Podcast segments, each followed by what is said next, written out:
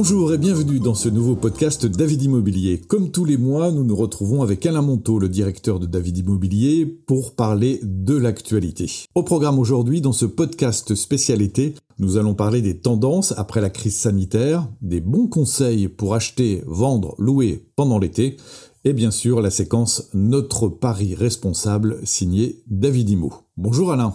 Bonjour Eric. Une nouvelle tendance semble se dessiner à Paris en Ile-de-France depuis quelques semaines, la recherche de biens avec du verre, des balcons et de l'espace pour le télétravail. Vous confirmez? Absolument. Nous l'avons déjà noté depuis près d'un an. Dans leur projet immobilier, les Français portent une importance toute particulière à l'acquisition d'espaces plus grands, dans un environnement plus vert, avec si possible un extérieur de type balcon, terrasse ou même jardin, et un intérieur plus vaste et plus modulable. Je rappelle qu'à Paris, fort de cette demande spécifique plus soutenue qu'avant, le prix des appartements terrasses a progressé de plus de 4% sur un an, alors que le prix moyen est à peu de choses près stable. D'ailleurs, les promoteurs ont bien compris cette tendance qui n'ira qu'en se renforçant au cours des prochaines années. Ils s'adaptent et offrent plus de terrasses et balcons et même des pièces partagées pour du coworking, comme tout récemment sur un programme à Nantes on peut tout à fait imaginer que là où nombre de copropriétés à Paris ont déjà organisé des locaux pour accueillir des vélos, des poussettes pour leurs habitants, demain, d'autres espaces partagés pourraient accueillir les habitants en télétravail. Bref, ces nouvelles tendances seront durables et entreront vraisemblablement dans la valeur de la copropriété.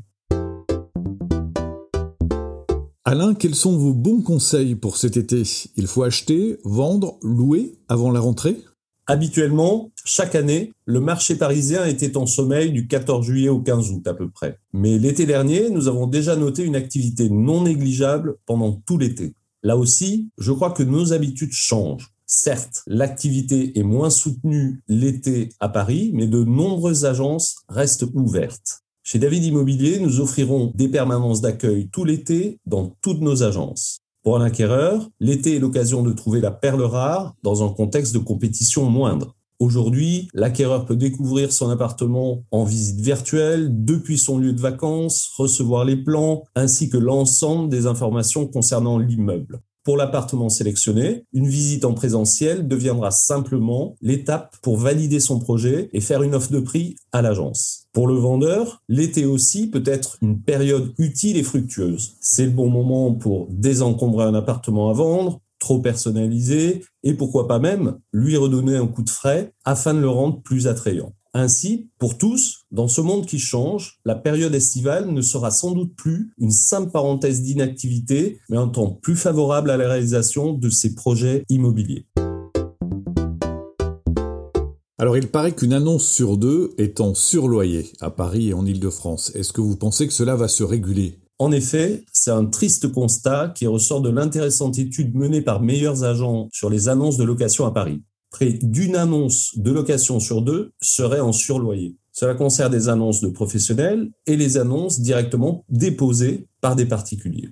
Et plus l'appartement est petit, plus le nombre d'annonces en surloyer est important. Cela m'amène deux réflexions. D'abord, avec l'incertitude sanitaire, nous avons connu à Paris au printemps dernier un stock record d'appartements à louer. Le volume de ces annonces s'est doucement régulé depuis. Mais les locataires sont parfaitement informés du cadre de la loi et nous avons constaté que ce sont les appartements à des prix situés dans le cadre du plafonnement de loyer qui ont trouvé preneur rapidement. Ceux qui sont en surloyer n'intéressent plus et restent sur le marché. Voilà aussi pourquoi la part des surloyers a pris une telle importance dans les annonces restantes. Deuxième réflexion, il me semble désormais indispensable et rationnel pour un bailleur d'accepter le conseil de son administrateur de biens de caler le loyer sur le marché afin d'éviter une trop longue période sans locataire qui, pour finir, lui coûte plus cher que ne lui rapporte un loyer supérieur à ce qu'autorise la loi.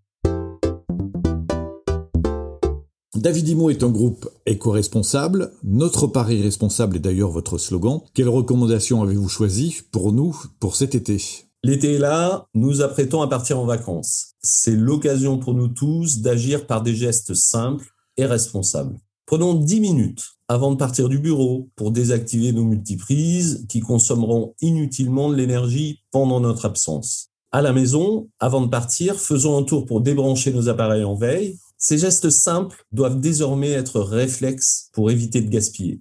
Vous pouvez retrouver d'autres conseils de l'ADEME, l'Agence de la transition écologique, sur notre site www.davidimo.com slash nos partenaires, nos underscore partenaires au pluriel. Prenez soin de vous et bon été à tous.